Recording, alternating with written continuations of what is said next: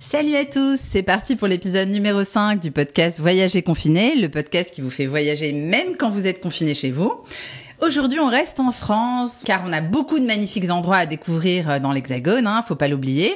Et donc c'est le premier podcast en France. On commence par euh, Montpellier. Donc euh, là, je suis en ligne avec Marie-Dominique Bellamy, qui est donc la directrice de l'Office de tourisme de Montpellier Méditerranée Métropole.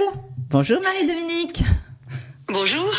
Ça va Le confinement se passe bien Très très bien, on a un grand soleil, ravi d'être avec vous aujourd'hui. Oh quelle chance, c'est pas le cas à Paris en ce moment, mais bon, ça va s'arranger. Et donc euh, on est déjà à la quatrième semaine du confinement, mhm. et euh, l'idée c'est que vous nous fassiez découvrir euh, votre magnifique ville, Montpellier, hein, qui est souvent, qui a, qui a, une super image en général, mais mais qu'on connaît pas très bien finalement, enfin sauf quand on y est allé bien sûr. Alors déjà ma première question ce serait bah, disons, est-ce que vous pouvez présenter cette ville, euh, où elle se trouve, euh, parce qu'il y a des confusions des fois aussi là-dessus, euh, combien il y a d'habitants Je vous écoute. Alors, ben, Montpellier, c'est la, septième ville de France. On a une métropole qui est supérieure à 400 000 habitants. On est bien sûr une ville méditerranéenne. On est à à 15 minutes euh, de la première plage. Euh, notre euh, ville a une particularité, notre métropole, c'est qu'elle est très variée en paysage. En quelques minutes, on a la mer, on a la garrigue, on a les vignes et on a notre magnifique pic Saint-Loup qui domine la métropole. Donc c'est vrai que c'est une richesse et un plaisir de vivre ici. Et moi, je suis donc confinée, je peux vous parler déjà de l'écusson, le cœur de Montpellier. Donc là, je suis à ma fenêtre, je peux pas vous envoyer les images. oui, Et décrivez. les, les, mouettes euh, viennent maintenant place de la Canourgue. Donc c'est une vérité, c'est pas le confinement qui me fait dire ça. Mais donc mhm. euh, les mouettes s'installent euh, là où les humains ne sont plus. Donc on a des, des sons différents. Et l'écusson, qu'est-ce que c'est? C'est le village de Montpellier. Donc c'est le cœur, l'hypercentre de cette ville et qui est médiéval. Donc en fait, j'ai la chance. Donc là, j'en profite hein, depuis quelques semaines, même si je fais des allers-retours de temps en temps en passant par l'écusson et la place de la Comédie, qui est une des plus grandes places d'Europe en termes de d'espace. Mhm. et le tout dans un, lieu dédié euh, aux piétons. Donc on est dans un immense euh, terrain de jeu pour euh, les piétons donc d'une ruelle à une terrasse à une fontaine. Donc ça c'est vraiment la partie vraiment la plus notable de, de Montpellier c'est cet écusson oui. Et puis euh, la vieille pierre ici, euh, elle est un peu blanc crème. C'est de la pierre de Castries. Donc là où je vis, on a pour obligation de respecter cette pierre très claire et des volets gris bleu. Donc c'est très très doux. Et avec les arbres euh, qui sont en train de verdir, les micocouliers, un arbre particulier ici. Donc c'est vrai que je présume qu'un drone nous donnerait une vision aujourd'hui mhm. d'un Montpellier à la fois vert et, et charmant. Ça, c'est les quessons. D'accord. Et Après, au, au niveau du nombre d'habitants, euh, on se rend pas compte euh, 400 000, la métropole, c'est 400, un peu plus de 400 000 habitants. D'accord. Et au-delà de l'écusson, alors? Montpellier, ça ressemble à quoi Dans les 400 000 habitants, je peux ajouter qu'il y a quand même 80 à 85 000 étudiants. Ah oui. Donc on a une histoire très particulière et on fête cette année les 800 ans de la fac de médecine puisque elle est quasiment millénaire. Et donc on a en effet euh, cette université de médecine qui est euh, en activité. Donc le bâtiment est, est toujours actif. C'est une des rares euh, université en Europe a fonctionné comme mhm. cela, et la fac de droit qui est aussi ancienne que la fac de médecine. Mhm. Donc une fois qu'on a imaginé cette vie vibrante de jeunes euh, étudiants euh, qui circulent dans les ruelles, euh, en effet, il faut imaginer que la métropole donc comprend 31 communes. Et quand on part de Montpellier vers le littoral, on peut découvrir Villeneuve-les-Maglones, qui est une merveille avec une abbaye médiévale également, qui est quasiment dans, dans, dans l'eau. Euh, puisque c'est une petite presqu'île entourée de vignes, et donc ces vignes sont, sont bien évidemment cultivées, donc il y a un vin. Donc là, mhm. c'est une des premières merveilles euh, dès qu'on quitte Montpellier. Euh, ensuite, vous avez euh, ce que l'on appelle les folies. Alors les folies, c'est des, des petites demeures, enfin quand on dit petites demeures, ce sont des, des, des petits châteaux, mais qui autrefois, euh, pareil, euh, je dirais au XVIIe siècle, étaient destinés euh, aux, aux, habitants de Montpellier pour aller à la campagne. Donc folie vient du mot folia, de la feuille en latin. Mhm. Et donc en fait, on peut aussi découvrir euh, à quelques kilomètres de Montpellier ces différentes folies, avec parfois des vignes, parfois pas de vignes, mais c'est vraiment euh, une, une, un intérêt architectural et des découvertes de demeures passionnantes. Oui.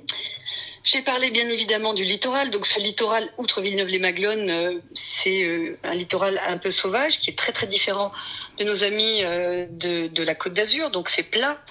Montpellier en fait n'a pas de relief à part le pic Saint-Loup qui est un petit peu au nord et qui est aussi couvert couvert de, de, vignobles, de vignes pardon. Mhm. Mais le littoral en fait, nous on est la, la, la destination du vent. Donc il faut aimer euh, le, Mistral et la Tramontane qui nous font un ciel bleu, euh, bleu azur vraiment extraordinaire.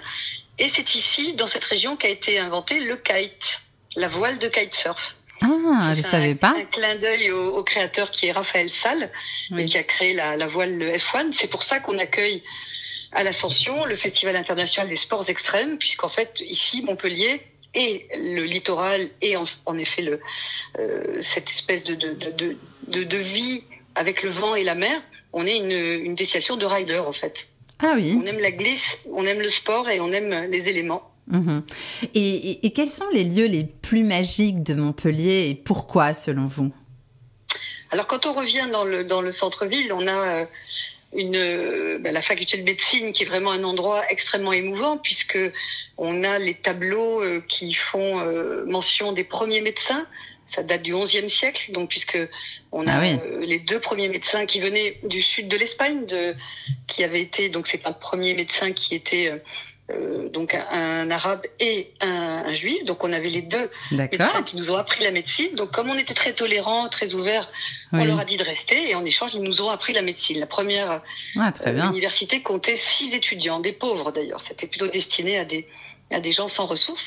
Mhm. Donc cette faculté de médecine est à côté de la cathédrale Saint-Pierre. Donc c'est un bel ensemble architectural euh, qui est vraiment remarquable et qui vit. On peut y faire des événements. Donc ce cloître de la fac de médecine outre le fait de le visiter, est aussi euh, vivant et se privatise. C'est important parce que du coup, le lieu est ouvert à tous.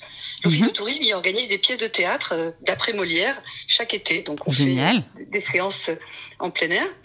Ensuite, on a découvert toujours avec cette ce lien très très fort avec les, la spiritualité. Hein. On a été à la croisée de différentes influences avec bien évidemment les religions et on a découvert par hasard vraiment il y a quelques années euh, un bain rituel juif médiéval, un mikvé. Ça alors L'eau qui remonte de la terre.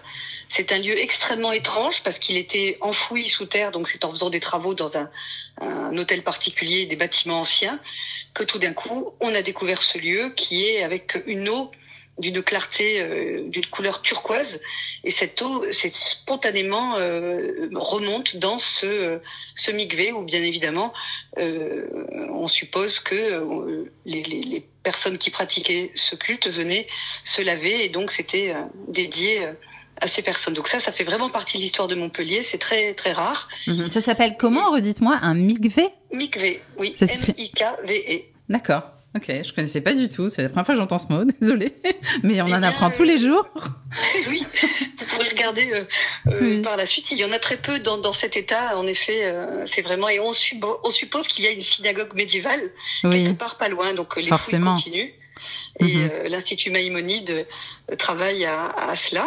Ensuite, nous avons, alors toujours dans la médecine, vous allez dire que je, je parle de cela, mais c'est vrai que Mhm. Partout, il y a un lieu qui rappelle la médecine, donc que ce soit l'hôtel Fincôme un peu plus loin où il y avait le, cours d'anatomie, il y a la, la Panacée, c'était l'école originale de médecine et qui maintenant est un lieu d'art contemporain, ce qui me permet de lier euh, l'histoire de la médecine à l'art contemporain, nous venons de créer euh, dans un bâtiment ancien qui était l'hôtel de Montcalm euh, un centre d'art contemporain, Montpellier contemporain, le MOCO, qui euh, est euh, dirigé par Nicolas Bourriot, qui était avant le, le directeur du Palais de Tokyo mhm. et euh, directeur de l'école des beaux-arts de Paris. Ah oui, une peinture.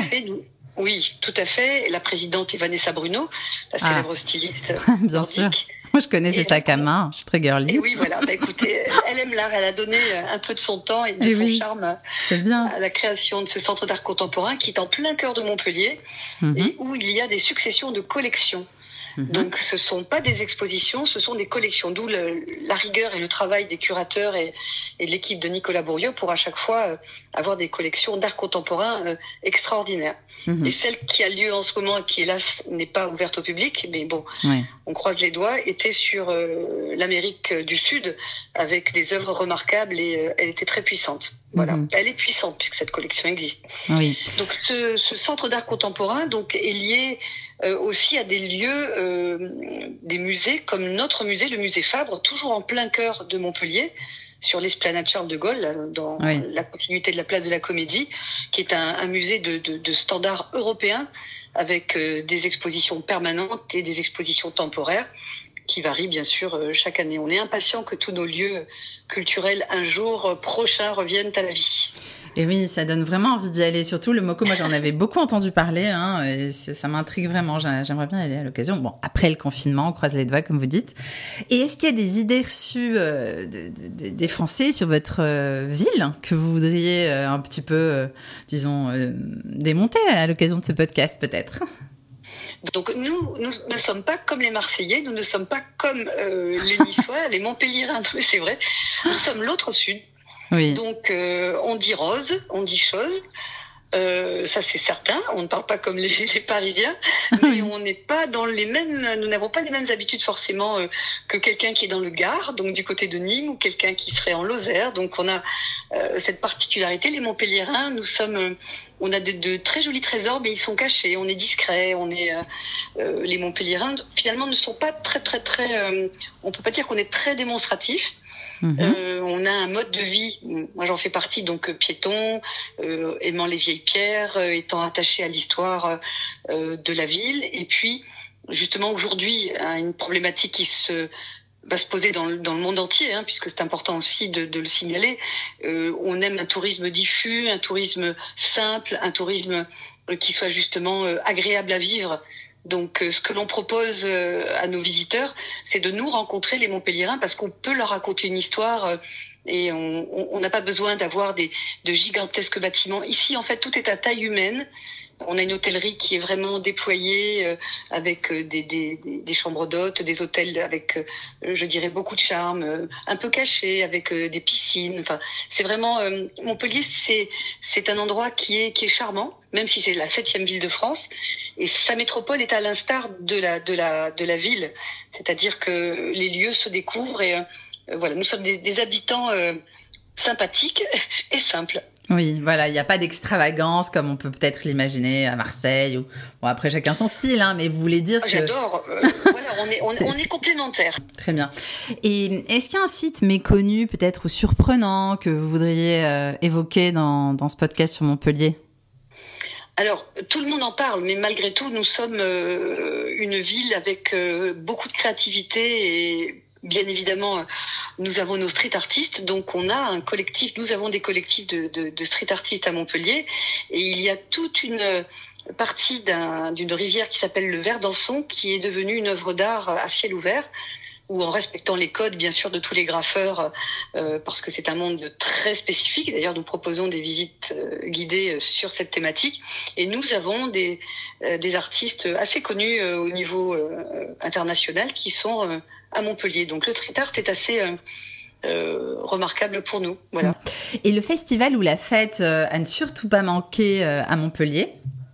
Alors j'en ai parlé tout à l'heure, c'est bien sûr le Festival hmm. international des sports extrêmes, oui, puisqu'on a euh, euh, plus de 500 000 visiteurs qui viennent euh, d'un peu partout et des et des riders. je suis en, en, mode extérieur.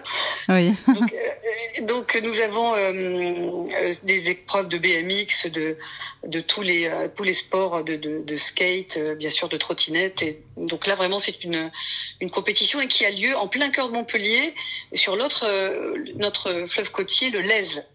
Mhm. donc là aussi on, on utilise vraiment tout notre écosystème puisqu'on n'a pas d'industrie, pas de pas d'usine à Montpellier, donc on peut vraiment avoir un événement en plein air avec quasiment des hérons, des oiseaux qui viennent. C'est ça qui est très agréable avec ces deux rivières. Ah oui, ça a l'air vraiment sympa. Hein.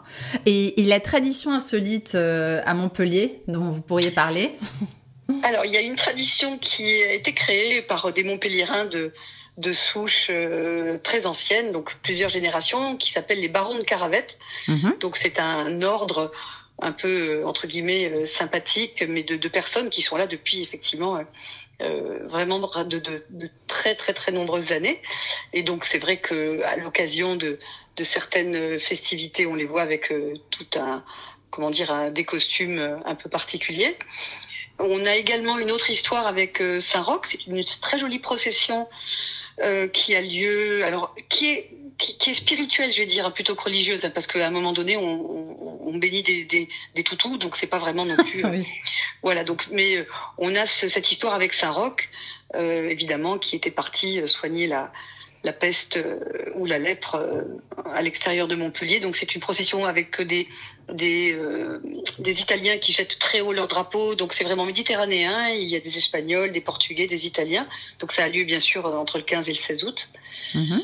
Et puis je vais encore reparler de la médecine, mais toute cette euh, je dirais, toutes ces célébrations, on peut rentrer dans la fac de médecine et assister à une thèse. Euh, et lors de cette soutenance de thèse, les professeurs de médecine portent la même robe, eux, qu'il y a 800 ans. Donc c'est toujours euh, lié Incroyable. À cette histoire. Donc... Oui, ça c'est vraiment très très prégnant. Hein. Euh, à Montpellier, la médecine, ça reste vraiment. Euh, et qui dit médecine dit d'ailleurs jardin des plantes. Et on a un jardin euh, des plantes, c'était la pharmacie bien sûr à l'époque, qui est aussi tout à côté de la fac de médecine. Mhm. Donc à chaque soutenance de thèse, ils revêtent leur costume oui, d'époque. Tout à fait. Ah, c'est incroyable. Absolument. Je l'ignorais totalement. les, les, les, visiteurs étrangers, quand ils surprennent, parce que c'est ouvert au public finalement pendant cette partie-là, euh, sont assez étonnés de voir qu'en effet, rien n'a rien changé. Oui, c'est étonnant. Pour revenir au, pour revenir pardon aux événements, on a également euh, un événement qui s'appelle les Estivales. Alors c'est une, une grande rencontre de terroirs, de vins, euh, parce qu'on a nos vins du, du mhm. Languedoc qui sont évidemment maintenant de d'excellente qualité. Donc euh, euh, c'est un, un, grand grand marché et en même temps un lieu de fête, de danse, de musique qui se mhm. tient tout l'été. les vendredis soirs à Montpellier. Mhm. Et si vous aviez deux adresses coup de cœur à recommander à ceux qui nous écoutent? Ah, deux, alors là, c'est vraiment C'est dur, hein. Euh, c'est dur. Mais il faut bien en choisir deux. C'est dur. Sinon, le podcast, il va jamais s'arrêter. alors, euh, deux, deux adresses coup de cœur. Alors, on va... Euh, oh là là, ça c'est très très très difficile. Mais j'ai envie de dire, nos, nos, nos placettes, on va être très... Euh, oui. Nos placettes accueillent de, de, de, des bars à vin euh, qui mhm. sont tous aussi charmants les uns que les autres. Donc je dirais que ceux de l'Écusson sont, sont charmants, mais qu'également sur les quartiers modernes de Port-Marianne, vous avez de belles adresses. C'est dur pour moi de citer un seul coup de cœur. mais vraiment, par contre, mon, mon, coup de cœur culturel, artistique, ce serait euh, le musée Fabre, mhm. euh, qui est vraiment euh, un lieu avec l'hôtel Sabatier d'Espérant dans l'ensemble muséographique à ne pas rater quand on vient à Montpellier. Le musée Fabre, pour rappeler ce que c'est, il y, y a, quoi exactement comme exposition? Alors c'est un, comment dire un, une collection de, différents peintres de, toutes les influences en fait. Hein. Euh, c'est un, musée qui est très très ancien et euh, pour le, quand on l'a rénové, il a réouvert avec une expo courbée et aujourd'hui vous avez vraiment un panel euh, de vraiment tous les artistes internationaux. C'est un musée d'art moderne, hein, je dirais traditionnel et des expos contemporaines et permanente et euh, éphémère, donc chaque été. Et euh, nous avons le magnifique peintre euh, Monsieur Soulage, qui a plus de 100 ans maintenant, qui est vivant, qui habite sur le Mont Saint-Clair à 7. Et nous avons une expo permanente dédiée aux œuvres en noir, sur noir, donc les œuvres de, de Soulage, qui sont au musée Fabre. Ah, à ne pas rater. Donc effectivement, c'est pas. À ne pas rater. C'est une fois par siècle, j'ai envie de dire. Et, et les infos. Il est remarquable. Cet, cet, homme est extraordinaire. Oui, c'est fou, c'est fou. C'est vrai qu'on l'oublie. Il, il, est toujours vivant. En, en effet. Oui. Et, et, les infos pratiques, alors, pour venir à Montpellier, à partir de Paris ou d'ailleurs, de, de, toute façon? Alors, de Paris, nous avons le choix entre euh, les vols de Paris euh, Roissy-Orly, qui sont euh, plus de 10 par jour, euh, donc en une heure. Euh, 30 maximum, vous êtes arrivé à Montpellier.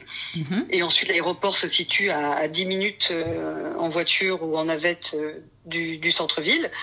Et puis, vous avez le TGV aussi pour euh, les amateurs de d'aller du centre d'une ville à une autre, qui est extrêmement pratique. Mmh. Très bien. Et la meilleure période de voyage pour vous, ce serait quand? Alors, je suis une déterminée du 12 mois sur 12 parce que Montpellier a une météo je ne vais quand même pas le cacher, qui est très agréable. Donc, et, euh, et on a un ensoleillement euh, remarquable. Donc, je dirais, il y a à chaque saison, il y a vraiment un charme différent puisque en, début d'année on peut avoir un très grand ciel bleu avec un temps très sec et, et pouvoir quand même être dehors et, et pouvoir se détendre. Donc mhm. c'est vrai que cette luminosité particulière de Montpellier fait qu'on peut venir vraiment 12 mois de l'année. Marie-Dominique, je crois qu'il y a une opération spéciale en ce moment euh, pour découvrir Montpellier pendant le confinement. Oui, tout à fait. Euh, nous nous sommes retrouvés avec différents offices de tourisme et euh, l'office de tourisme de Marseille nous a entraînés dans cette idée très sympathique pour tous les confinés sur le hashtag fenêtre sûre.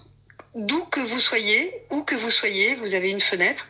Donc prenez des photos et vous mettez le hashtag de votre destination. Donc euh, pour ma part, euh, j'ai pris une photo de ma fenêtre et je l'ai postée donc euh, hashtag fenêtre sur Montpellier et vous l'envoyez à l'office de tourisme de votre destination. Donc là, il faut repérer sur Internet l'adresse, de façon à ce que vous puissiez participer à cette opération qui est nationale, c'est Fenêtre sur la France en fait. Voilà, mhm. donc postez vos photos, elles feront plaisir à tous ceux qui pourront les voir, quel que soit l'endroit. Bien. Est-ce que vous avez un site internet où on peut peut-être se renseigner un peu plus euh, pour ceux qui ont envie de partir J'en suis sûre que ça va être le cas après le confinement? Bien sûr. Donc c'est euh, montpelliertourisme.fr. Donc c'est tout simple. Tout simple. Ok. Merci beaucoup, euh, Marie-Dominique. vous nous avez embarqué à Montpellier. Là, on a fait un petit voyage virtuel. C'était très sympa. Et puis, bah alors, bon confinement. Et puis à bientôt sur Montpellier, j'espère, parce que je compte bien venir. Hein. Je fais ma petite Avec liste un là. Grand plaisir. Au revoir à tous et bon confinement. Soyez prudents, restez chez vous. Merci. Au revoir. Au revoir.